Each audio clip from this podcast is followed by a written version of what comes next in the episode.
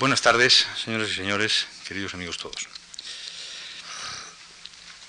Comienza hoy en la Fundación Juan Marc un nuevo cursillo universitario de cuatro lecciones sobre bilingüismo y diglosia en el mundo hispánico, a cargo de don Manuel Alvar, director de la Real Academia Española.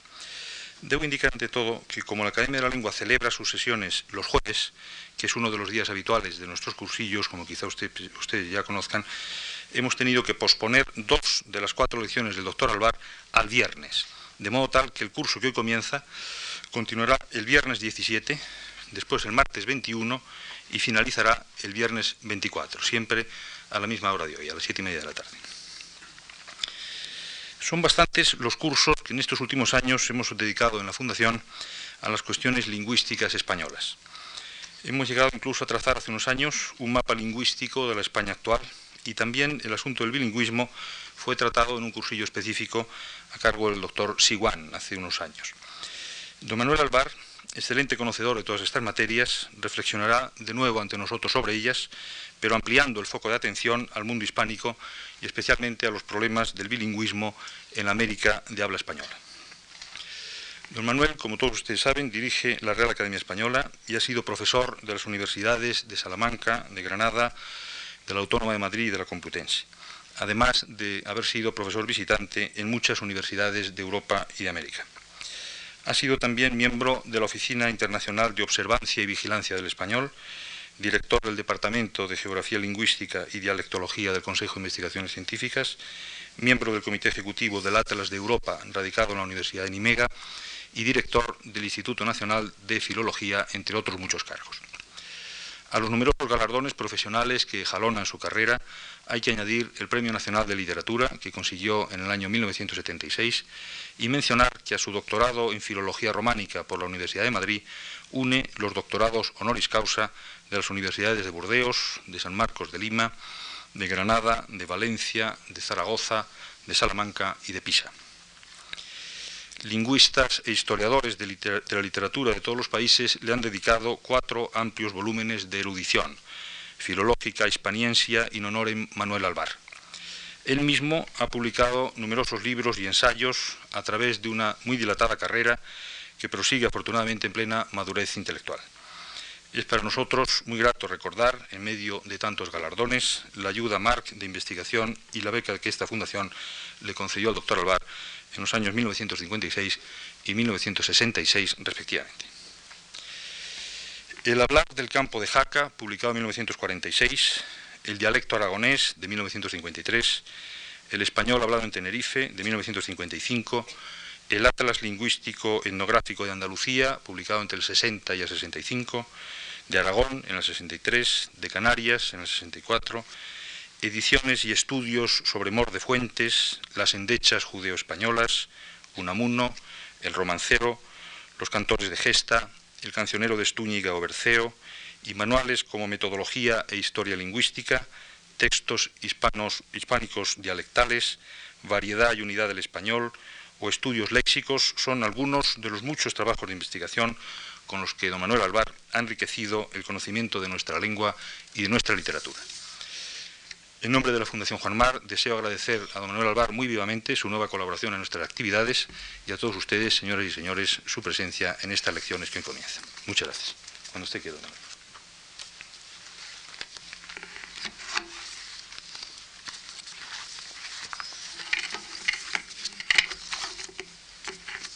Señoras y señores, si una invitación es siempre un honor, el venir a esta casa para mí es no ya honroso, sino conmovedor. Hace un momento se ha dicho que yo recibí la ayuda de investigación de hace ya muchísimos, muchísimos años, 33. Fue precisamente la primera vez que la Fundación Mar concedía ayudas de investigación y gracias a ella pude hacer la obra en la que acaso mi vida se haya quedado a retazos, el Atlas Lingüístico de Andalucía. Después, cuando empecé una tarea semejante pero de un carácter totalmente distinto, el Atlas de los Marineros Peninsulares, pude también contar con la presencia de la Fundación Marc y hace uno o dos años vi terminados ya los cuatro tomos de esta obra gigantesca sobre los nombres de los peces, la terminología naval, etcétera, de los marineros peninsulares. Y por si fuera esto poco, mi libro de Apolonio, los tres volúmenes en los que estudié el poema por el que yo tenía una especial predilección, fueron publicados de una forma generosísima y bella por esta casa. Sean pues estas palabras no sólo de gratitud por el honor que yo recibo, sino por los muchos honores que debo. Muchas cosas han pasado desde que la academia incluía la palabra bilingüismo en su diccionario. Tantas que hasta las definiciones se nos han quedado imprecisas en las propias columnas del repertorio. En la edición de 1984 se nos dice del bilingüe que habla dos lenguas y del bilingüismo que es el uso habitual de dos lenguas en la misma región. Resulta que no hay una coherencia total entre ambas definiciones, pues al hablante no se le exige otra cosa que el conocimiento de esos dos instrumentos sin mayores precisiones, mientras que el uso es condicionado a que sea en una misma región. Lógicamente, el diccionario de la academia no es ese diccionario lingüístico en el que los problemas de un determinado metalenguaje deban ser solucionados de acuerdo con unos conocimientos técnicos, sino la obra que recoge el acuerdo de la mayoría. Y sin embargo, hay algo que sobra en la segunda de las definiciones. Hubiera bastado con decir uso habitual de dos lenguas. El añadido en una misma región tal vez se ha puesto pensando en una realidad, la nuestra, en la que tiene virtualidad. Pero en un determinado momento las palabras pueden no decir aquello que siempre han dicho, y bilingüe nos lleva a un mundo mucho más complejo que el simple de hablar dos lenguas. Y bilingüismo exige una serie de matizaciones que trascienden de lo que se considera uso habitual de dos lenguas.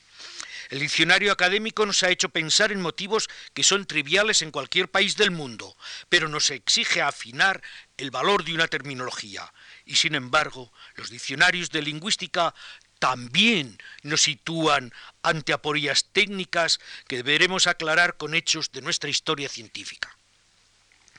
Porque nosotros nos encontramos hoy con el gran repertorio que es el DRAE, y sin embargo, hay muchos caminos que han llevado hasta él y que habitualmente no conocemos. Si es esta una incitación a nuestra lexicografía general, presenta no pocos atractivos en la particular de cada técnica. Pienso en primer caso en la tarea como la que llevó a cabo Gregorio Salvador para fijar la introducción de términos en el siglo XVIII y en el segundo a monografías como la de Ángel San Vicente que aclaró campos habitualmente olvidados y que merecerían ser bien conocidos en nuestros estudios, la recepción de la terminología de las ciencias documentales. Si partimos de estos planteamientos muy generales y descendemos a los trabajos hechos por lingüistas profesionales, encontraríamos no pocos motivos de consideración que no dejarían a la academia muy sola en sus dudas y vacilaciones. Magoujon, en una obra clásica, había definido el bilingüismo como la capacidad de un individuo o de una población que se sirve corrientemente de dos lenguas sin predilección marcada por una sobre la otra. Definición de la que extraeremos esa paridad en que el hablante puede expresarse en una u otra lengua. Y aquí ese postulado quedará no poco que hablar. ¿Existe realmente la posibilidad de expresarse del mismo modo en una o en otra lengua? Y si existe, ¿es condición de una comunidad o exclusivamente de los individuos que la poseen? Porque al filo de las propias necesidades terminológicas hay lingüistas que han añadido la importancia del bilingüismo en los fenómenos de sustrato y de astrato, con lo que apuntan a la notoria dificultad de hablar la segunda lengua sin resabios de la primera.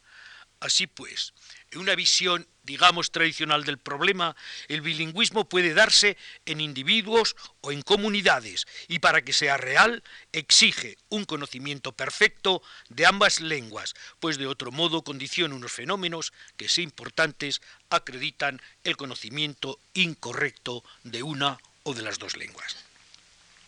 Otros diccionarios, bien cercanos a nosotros, presentan los problemas desde perspectivas totalmente distintas. Voy a considerar unos cuantos repertorios sin pretender otra cosa que buscar un poco de luz. El diccionario de Dikrotodorov habla de mezcla de lenguas y de plurilingüismo, lo que en el primer caso le permite descender a casos concretos como el sabir, lengua sin gramática bien definida utilizada en relaciones episódicas comercio por ejemplo, el pitching, lengua gramaticalmente coherente creada para subvenir a las necesidades de los usuarios y hasta poderse convertir en instrumento literario, y las lenguas criollas, que según ellos serían el pitching convertido en lengua principal o única de una comunidad. El segundo caso, el bilingüismo no es sino un aspecto parcial de la cuestión del plurilingüismo, que crea numerosos problemas teóricos. Por su parte, el diccionario dirigido por Bernard Poutier, aun haciéndose cargo de definiciones anteriores, quiere restringir la idea de bilingüismo a la capacidad de comprender una lengua distinta de la materna y de hacerse comprender en ella. Se considera entonces el empleo concurrente, es decir, el uso indiscriminado de dos lenguas, y el preferencial, selección de acuerdo con las circunstancias y con el, asunto del que se habla. Lógicamente, esos sistemas que coexisten en la conciencia de los hablantes suelen crear problemas de contacto en los niveles fónico, morfosintáctico y léxico. Por último, Lewandowski, entre cosas sabidas, incluye algo que puede servirnos para ulteriores comentarios. En sentido más amplio, dice, el bilingüismo incluiría también la coexistencia y contigüidad entre el dialecto, la norma y los distintos sociolectos, un bilingüismo social. Con estas muestras, y basten, vemos como el bilingüismo no es sólo el problema del uso alternativo de dos lenguas, según querían los viejos tratadistas, sino que es además creación y condicionamientos en diversos niveles, amén de ocuparse de los problemas inherentes al contacto lingüístico con sus secuelas de la interferencia. Por esto, según hemos visto ya, no es otra cosa que la idea tradicional de las acciones de sustrato, astrato y superestrato, bien conocidas desde antiguo y formuladas por Ascoli en 1873, cuando publicó sus memorables estudios. Pero hemos de añadir además esa valoración de la contigüidad entre las diversas variedades diatópicas y diastráticas de una misma lengua. Ahora bien, esta simple consideración de hechos que tenemos a nuestro alcance nos indica que si el concepto primitivo se ha enriquecido con nuevas adquisiciones, no es menos cierto que la sistemática de nuestros estudios también nos va a exigir una vuelta al antiguo rigor para poder estudiar lo que necesita un orden. La cauda que Lewandowski añade, y apresurémonos a decir que no es original, es un problema de contacto lingüístico, pero muy diverso de los que se habían considerado tradicionalmente. Más aún, la mezcla resultante poco tendrá que ver con los problemas del sabir o de las lenguas criollas, aunque de algún modo pueda ilustrarlos. Por tanto, se impone una diferenciación metodológica clara, según sea que el contacto se produzca entre estructuras lingüísticas muy diferentes o en el interior de un mismo sistema.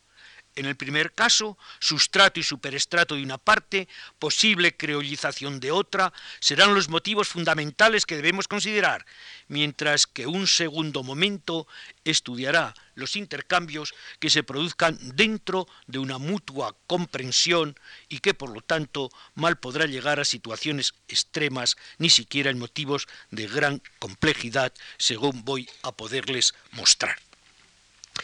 Es necesario decir en este momento que entre las definiciones, digamos, tradicionales del bilingüismo y estas notoriamente enriquecidas, se ha interpuesto un espectro que ya nos ha aparecido con sus señas de identidad, las lenguas en contacto de Uriel Weinreich, que significaron una nueva concepción de estos, de estos viejos problemas. Para Weinreich, bilingüismo es el uso alternativo de dos lenguas, pero el investigador de inmediato hace entrar en juego un término fundamental, interferencia, que en los bilingües es la desviación de una norma lingüística como resultado del contacto entre dos sistemas. Y aquí se nos plantean nuevos problemas, porque si es cierto que teóricamente es lo mismo que los sistemas encontrados sean lenguas diferentes, dialectos de una misma lengua o variedades de un mismo dialecto, no son idénticos los resultados porque una lengua podrá modificar la estructura fónica de otra, pero ese cambio será mucho menos perceptible en dialectos de una misma lengua y mucho menos entre variedades de un mismo dialecto. Por otra parte, un préstamo léxico entre lenguas diferentes suscita con frecuencia consideraciones sociales que trascienden a la propia condición del préstamo. Normalmente se adapta fonéticamente, pero el significado habla de las condiciones sociales harto diferentes que han motivado el paso de una a otra lengua. Claro que los préstamos se producen lentamente y por captación de adeptos, no como el estridor de un clarinazo, y siempre habrá existido ese individuo singular que haya necesitado el intercambio, sea por inseguridad personal, sea por incapacidad del sistema. Estos motivos nos colocan ante una nueva situación, porque si el hablante es bilingüe, él, y solo él, dará motivos a la interferencia, pero si su condición, prestigio del tipo que sea, hace que el cambio prospere, ¿qué duda cabe que el motivo se difundirá y lo que era una situación producto del bilingüismo individual se habrá convertido en un testimonio de la colectividad hablante o diglosia, como suele decirse? Claro que los factores que determinan el préstamo son numerosos y complejos, y por ello no se puede pensar sin acciones psicológicas o socioculturales. A ellas dedicaré mi interés teniendo en cuenta la situación del español y los problemas que le afectan. Porque hemos de tener presente un hecho. Los modelos que se estudian en estos problemas se calcan de lo que ocurre en otros sitios, Estados Unidos sobre todo. Pero los problemas nuestros son de índole bastante diferente y a ellos es a los que atañe mi competencia. Entonces tendremos que hablar de situaciones anteriores o derivadas de la reconquista, de expansión dentro o fuera del territorio peninsular, de interferencias entre lenguas diferentes o de dialectos internos de la lengua, de la creación de hablas de transición o de híbridos lingüísticos, etc. Y como fondo en el que se proyecta todo esto, una historia que ha condicionado los hechos y en la que de algún modo aún estamos viviendo si es que no estamos creando motivos nuevos. Pero cualquiera que sea el punto de vista que tomemos en nuestras consideraciones, la interacción de los sistemas es un hecho social del que la lingüística no puede zafarse. Proyectemos nuestra mirada al microcosmos del hablante aislado o al macrocosmos de una lengua histórica porque no podemos soslayar los problemas sociolingüísticos que el bilingüismo lleva en sí mismo, pues cualquiera que sea el resultado al que podamos llegar, la lengua se nos manifestará como un lazarillo que nos orienta en el mundo complejo de la difusión de los hechos que la ciencia actual suele llamar antropológicos. Entonces, el bilingüismo se nos manifiesta como el camino para estudiar las migraciones culturales que podemos aprender bajo la forma de préstamos gramaticales o léxicos, sin perder de vista que la lengua, que en el intercambio pierda alguno de sus elementos patrimoniales, se verá obligada a reestructurar el conjunto de sus pertenencias. Porque un bilingüismo totalmente puro, en el que los dos campos deslindan sus posesiones sin permitir la intrusión, de nada nos serviría. Un hablante ideal, que conociera a la perfección dos lenguas, sin que en ninguna de ellas hubiera deslizamientos de la otra, sería un ser escindido sin comunicación posible entre esas dos mitades, algo así como los medios seres de la comedia de Gómez de la Serna. Pero el hombre bilingüe tiende puentes de comunicación de una a otra orilla. Digamos que un rasgo de pronunciación, un uso sintáctico, un elemento de vocabulario denuncian su mínima inseguridad. Y entonces podemos rastrear las interferencias que obedecen a unas causas psicológicas o sociales o de cualquier tipo. En este momento asoma una preferencia, un calco, un híbrido, y es cuando podemos hablar ciertamente de bilingüismo. Así pues, es necesaria una idea de desvío de la norma habitual para que podamos intentar la explicación y comprensión de los hechos. Y este desvío puede ser también una perfección inexistente en la realización del habla, porque la lengua es vida, con todas las taras que el vivir impone, y sólo queda perfecto el cuerpo inservible de la estatua.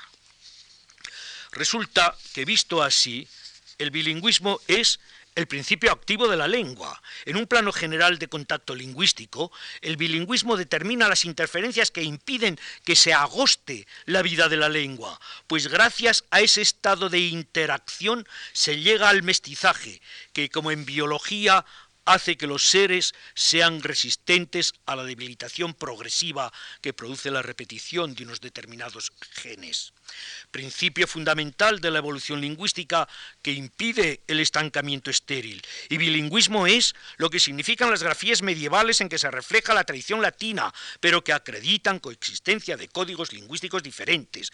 Y es bilingüismo la innovación lingüística, y bilingüismo son los hechos polimórficos, tal y como estudiamos los dialectólogos hoy.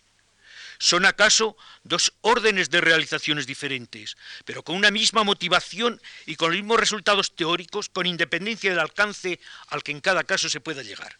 Y es que en este sentido las lenguas en contacto determinan una suerte de oposiciones que el hablante valora desde su capacidad para recomponer un sistema, sea desde su voluntad de romper con una tradición que no le parece respetable, o sea, desde el convencimiento de haber creado algo que le es propio. Pero no cabe duda que estas posibilidades significan una valoración del hecho lingüístico que mucho tiene que ver con lo que es psicología individual o comportamiento colectivo, pero no menos cierto que todo ello no es otra cosa que el resultado de la necesidad social que tiene el hablante de identificarse con unas conductas inmediatas, tales como puedan ser el acercamiento de su instrumento lingüístico a una realidad en la que se vive y que pretende sustituir a otra que afecta mucho menos a la realización personal.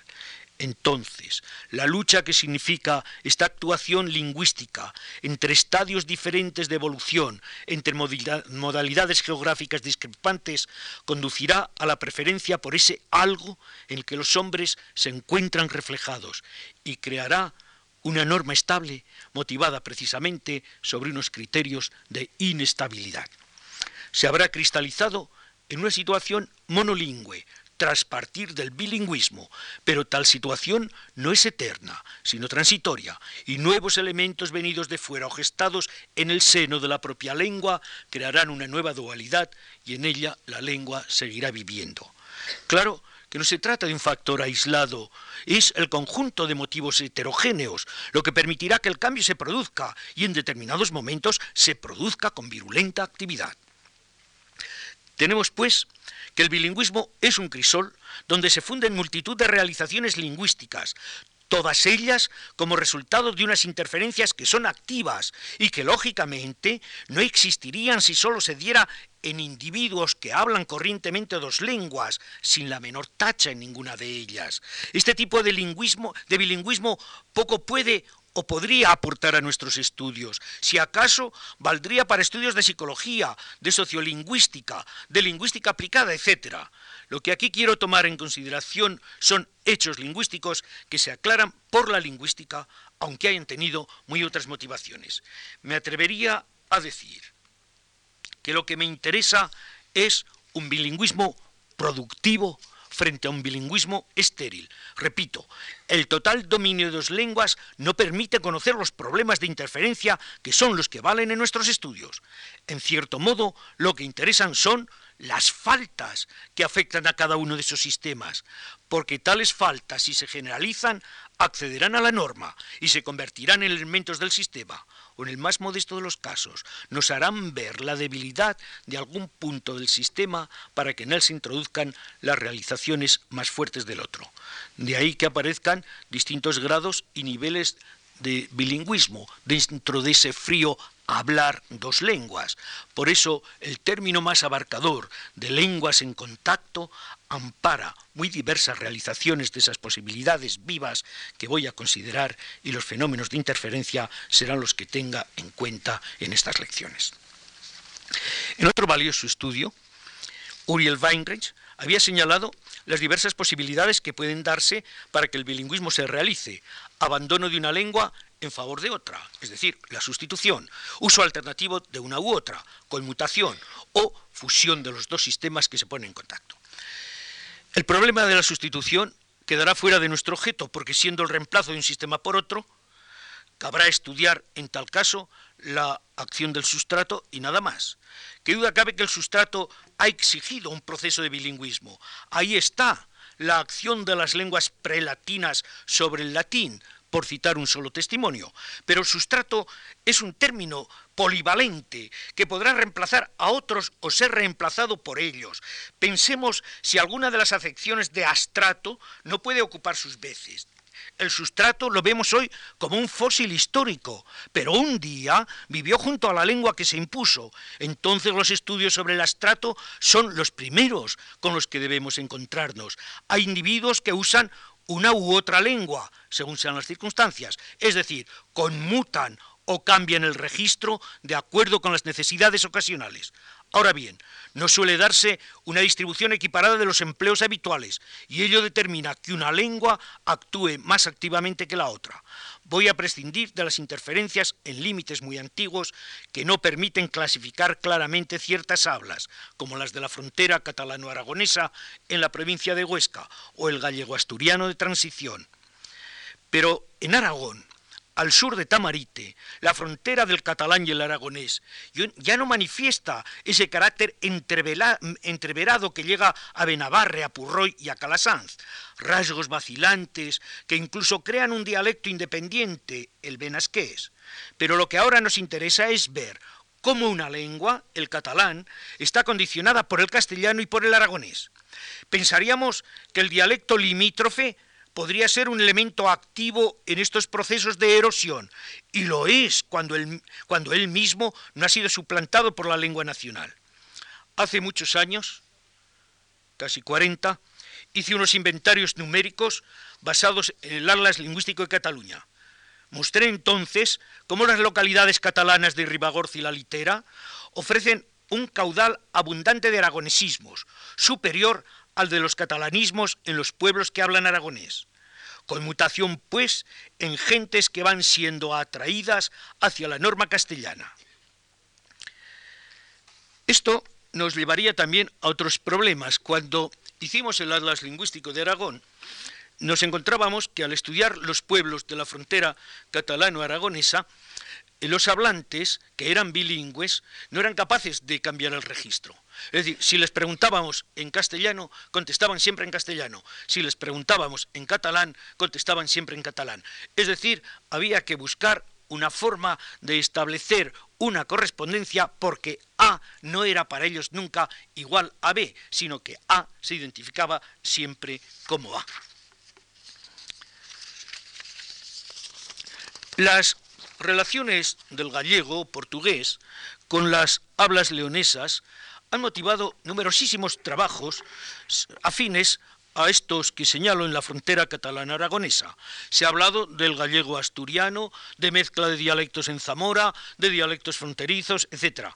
Pero en estos, como en el caso anterior, se trata de realizaciones sobre unidades macroscópicas, es decir, toda una colectividad. Pero quisiera ejemplificar ahora, para buscar una diversidad con lo que habitualmente se sabe, con unidades microscópicas, es decir, cómo un hablante bilingüe se manifiesta al utilizar esos códigos tan diferentes. Consideremos un caso de español y portugués. En la Amazonia colombiana estudié diversos aspectos de interferencias entre lenguas. Uno de ellos me interesa ahora. En mis encuestas en Leticia traté de observar la persistencia de elementos fónicos de la otra lengua sobre hablantes monolingües de español o de portugués. Ver también los intercambios lingüísticos en hablantes bilingües y los procesos que condicionaban la interferencia. Los resultados de estos análisis son pertinentes ahora. Los hablantes monolingües mantenían sus propios sistemas sin apenas contaminarse, pero un hombre bilingüe, con el portugués como lengua familiar y el español como lengua de la escuela y de la vida de realización, ofrecía un español cuidado y sin contaminaciones, mientras que el portugués, perfectamente sabido, presentaba algún rasgo fonético alterado o algún préstamo léxico. Es decir, este hombre, que manejaba con soltura una y otra lengua, estaba escindido en dos unidades, o si ustedes prefieren, a través de ellas poseía dos culturas y dos visiones del mundo. Pero este problema lleva a otro. ¿Qué actitud adopta el hombre bilingüe ante esa dualidad que posee?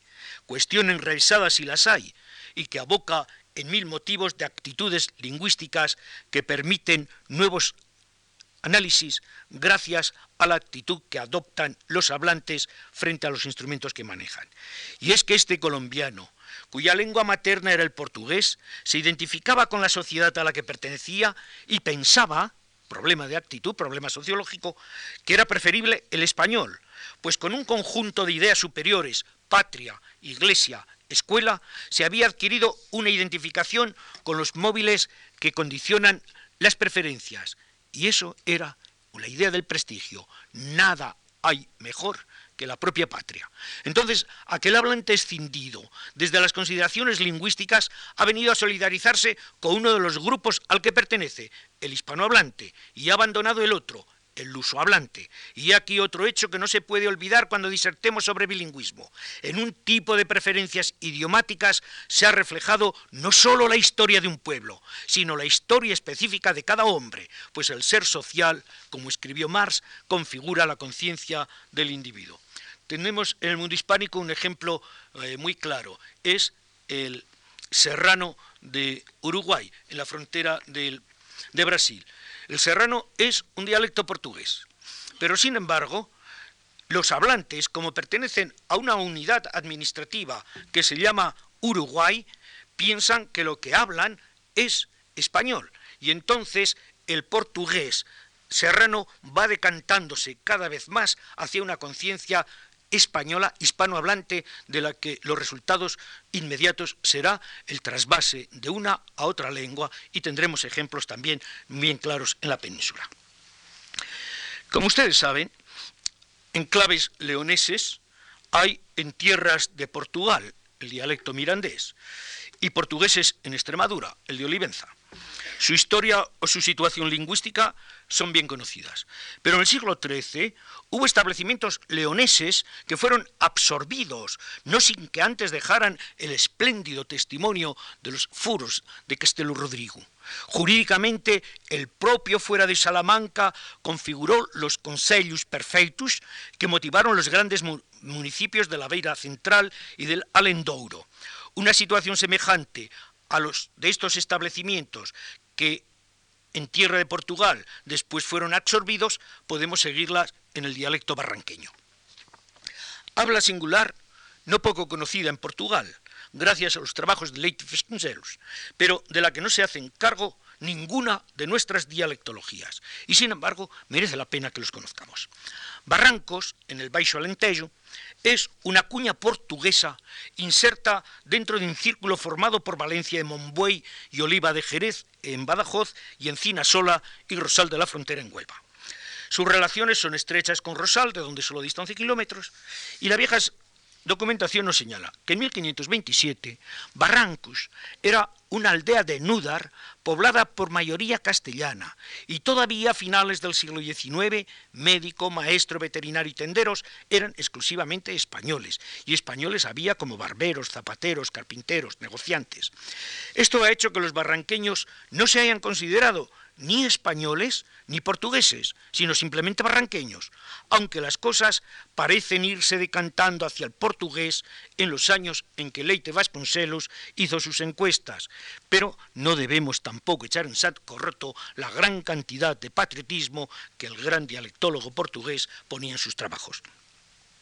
Lo más digno de mención es que el dialecto local está influido por las hablas meridionales y occidentales de España, tanto en los rasgos generales, igualación de B y D, como en los dialectales, cierre de final en I, pérdida de leyes finales, neutralización como implosivas, aspiración de la implosiva.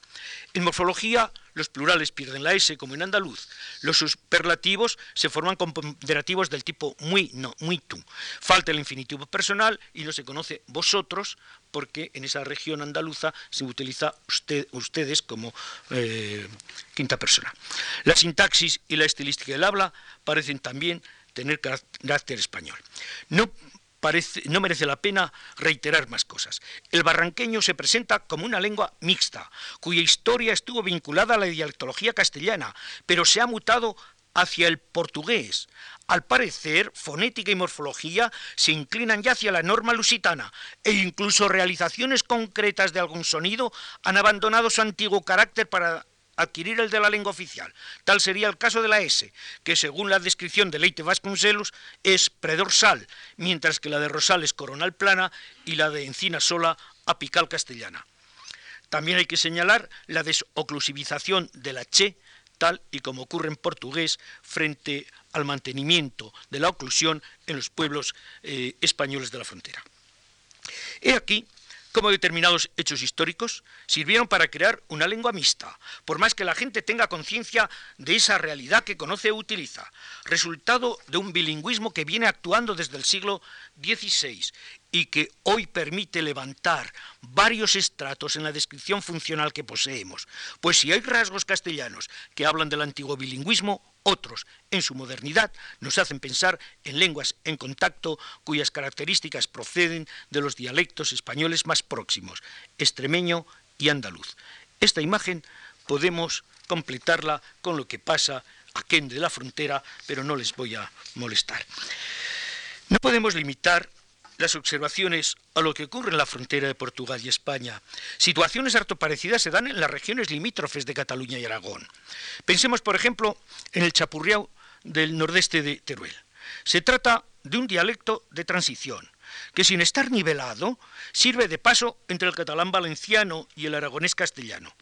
¿Acaso nada tan singular como el habla de agua viva, que por la complejidad de sus rasgos ha motivado diversas y encontradas apreciaciones.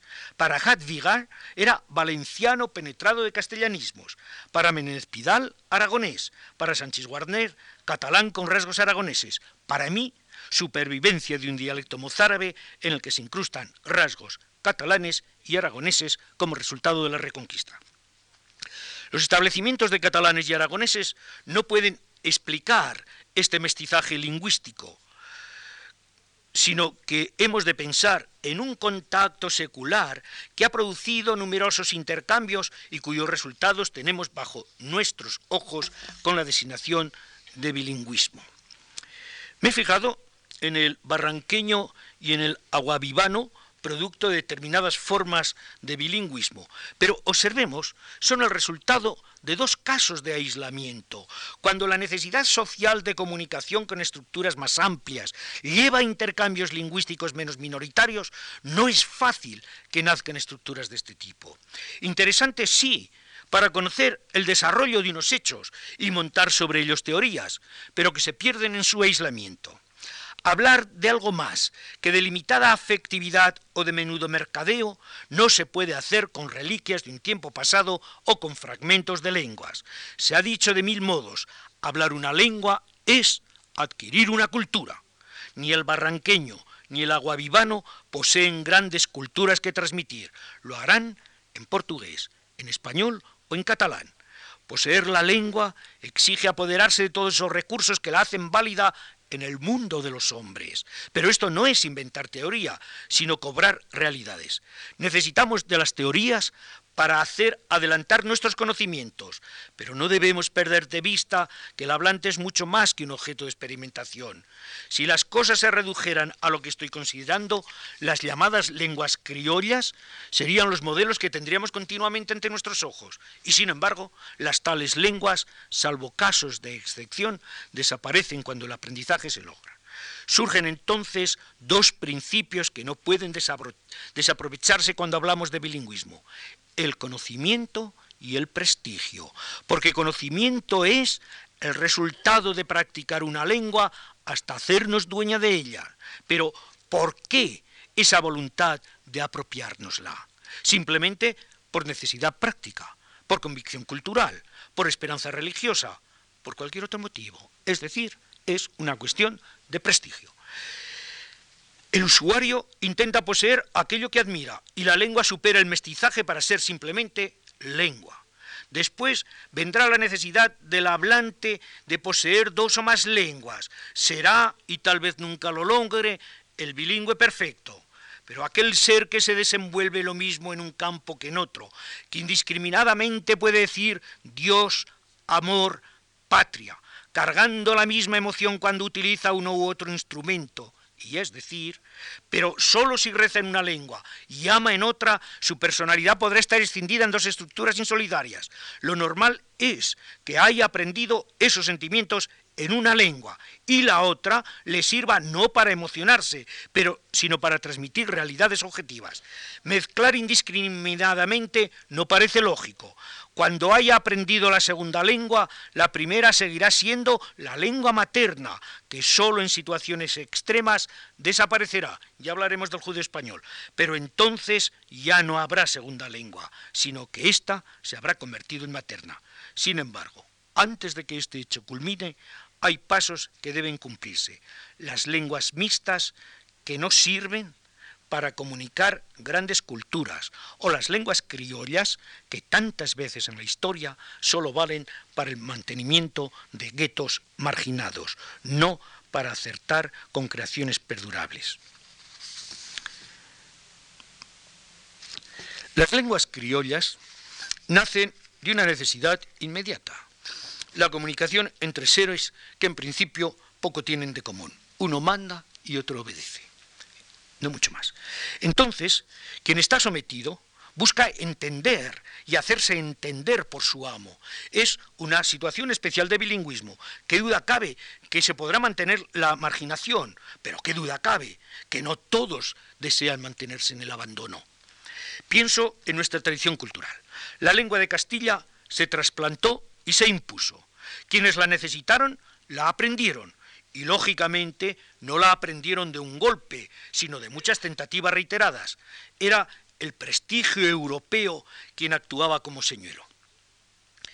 En Bogotá, 60 años después de la fundación, se estaba formando un dialecto de mezcla castellana y chipcha, que llamaban los españoles lengua de gitanos. De este dialecto conservamos algunos ejemplos como caína, de gallina, ovisa de oveja, zebos de mancebo y cabay de caballo. Pero en Bogotá el castellano penetró en todas las capas sociales, ayudó a estructurar una nueva vida y fue el instrumento que unió a mil elementos dispersos. La lengua de gitanos desapareció y ocupó su lugar el terso castellano que hoy hablan los colombianos. Esto ocurrió en cuantos sitios las gentes dejaron de estar marginadas. Hablaban chipcha o quechua o maya o náhuatl. Después malaprendían español y nacieron o pudieron nacer lenguas criollas. Aquí hubieran podido quedarse las cosas, pero esos hombres bilingües se transculturalizaron y la lengua indígena muchas veces se perdió, pero lo que habían adquirido no era un instrumento de poca cuenta, sino la lengua prestigiada por todos, por el poder, por la iglesia, por los colonizadores, y la incipiente lengua criolla dejó de servir porque era instrumento de marginación y no de integración. Hablaron en español. Y así debió ser en todas partes. Hace unos años se publicó un libro emocionante. La autobiografía de Esteban Montejo transcrita por Miguel Barnett. Ese viejo cimarrón evoca su pasado de esclavo, de rebelde, de soldado, de obrero, hasta llegar a ese año de 1963 en que sus espaldas arrimaban ya los 104 años. Sin embargo, Esteban Montejo no hablaba una lengua marginada, sino español, con las peculiaridades que se quiera, pero español nada ajeno a la realidad de Cuba. Solo allí donde los grupos se marginaron y mantuvieron el aislamiento es donde pudieron nacer lenguas criollas, como en San Basilio de Palenque, cerca de Cartagena de Indias, que ha sobrevivido hasta hoy. El palenquero debió formarse en Angola, se trasplantó a Cartagena de Indias y por 1599 quedó aislado en San Basilio hasta hoy. La mezcla de Kikongo, que es una variedad de bantú occidental, con rasgos portugueses y luego españoles, creó este caso sorprendente de conservación de una lengua criolla en el dominio lingüístico de la nuestra, porque el palenquero es mucho más que los restos que hayan podido buscar en Cuba o en otras partes. Solo el aislamiento y la falta de un elevado desarrollo cultural han permitido estos frutos del bilingüismo. Bastaría pensar cómo el español que nunca se impuso en Filipinas como en América pudo constituir esa lengua que es el chabacano, hablado en las islas de Luzón y Mindanao y con fuerte influencia del bisayo, del iloco y del moro. Lógicamente, tal lengua conocida también por español de tienda, español de parián, mercado o español de trapo, no tiene uniformidad, aunque hay intentos de fijarla. Los evangelios se han traducido a ella ahora media docena de años. Recíprocamente, la penetración del español en las lenguas de los nativos es abrumadora.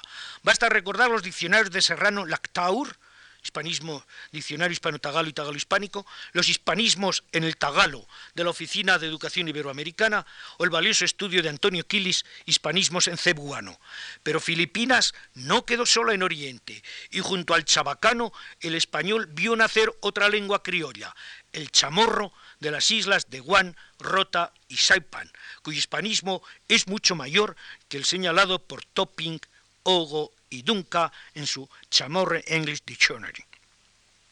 Y aún tendríamos que señalar otro mestizaje lingüístico sumamente curioso que se produjo en Guinea, donde el Brooklyn English o Pichinglis es una jerga elemental que sirve de lengua intertribal y en la que se han incrustado numerosos cubanismos agrícolas llevados por los negros antillanos que fueron deportados a Fernando Po en 1866 y 1869. También ahora nos basten estas muestras. Allí donde los nativos no alcanzaron el nivel de los colonizadores, por las causas que fueran pocos europeos, aislamiento, encuentros con otras lenguas vehiculares, pudieron surgir lenguas criollas. Su duración dependió de todas esas heterogéneas circunstancias y de la imposibilidad de crear una sociedad coherente, incluso con diferencias, y a veces enormes diferencias. Pero el español no pudo penetrar en las otras estructuras sino de un modo superficial o al menos sin destruir las que se le enfrentaban o reemplazándolas por las suyas propias. Surgieron estas mezclas que escasamente sobreviven, pero que son testimonios de una realidad y motivos para la investigación lingüística. Pero llegamos así a otras cuestiones que si nacidas en el bilingüismo tienen ya que ver con proyectos muy amplios de sociología, de economía, de patriotismo, en definitiva, de constituir una sociedad en la que la lengua haya sido el vehículo para formarla, haciendo realidad la aspiración de lograr la unidad de todos, porque nadie habrá quedado marginado. Y habremos vuelto otra vez a esa idea de prestigio que dan el poder y las posibilidades económicas y que por ello solo poseen quienes asientan la nueva lengua. De nuevo, otra vez, el bilingüismo se convierte en una actitud personal que pasa a ser criterio lingüístico por cuanto a través de la lengua se adquieren esos bienes que brinda la nueva sociedad. Si la asimilación es total, las lenguas criollas desaparecen, pero si hay un distanciamiento completo de los integrantes del bilingüismo, la lengua criolla adquiere prestigio y se convertirá en instrumento de la nueva sociedad. Pensemos en el creol de Haití o en el papiamento de Curazao Aruba, Aruba y Bonaire frente a las costas venezolanas. Pero estas situaciones sobreexcepcionales no dejan de tener geografía muy limitada. No es difícil pensar que en todos estos casos el encuentro de dos lenguas ha dado unos frutos deliberadamente no buscados. Es decir, el enfrentamiento de dos sistemas lingüísticos se ha resuelto con unas fórmulas de compromiso que nadie ha inventado y que nadie tenía previstas. Pero en nuestra historia cultural, el enfrentamiento de dos lenguas, el hebreo y el castellano, ha hecho nacer una criatura nueva, el ladino, cuyas características están motivadas por unos procesos, deseos de bilingüismo sacralizado.